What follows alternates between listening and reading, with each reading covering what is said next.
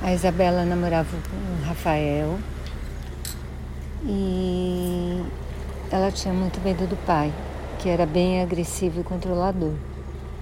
Por isso ela evitava apresentar o namorado para os pais dela. Um dia, os próprios pais dele, eles se ofereceram para conhecer a família dela, para levar ela para casa, para mostrar que eles eram gente de bem.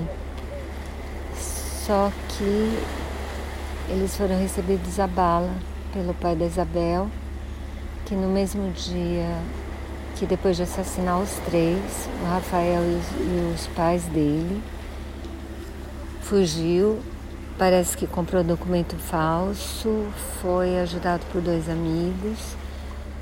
E a notícia hoje que me tinha me deixado bem feliz é que ele tinha sido preso pela polícia do Paraná.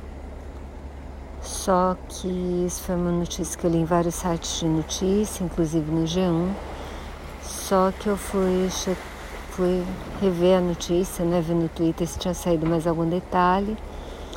E aí a notícia tinha sido desmentida horas depois. Eu desejo muito que ele seja preso logo e que passe o resto da vida na cadeia, porque esse homem é um monstro. Para gente como ele, o Brasil devia ter prisão perpétua. Uma pena que não tem, essa é a minha opinião. Tomara que ele vá para a cadeia logo, logo, logo.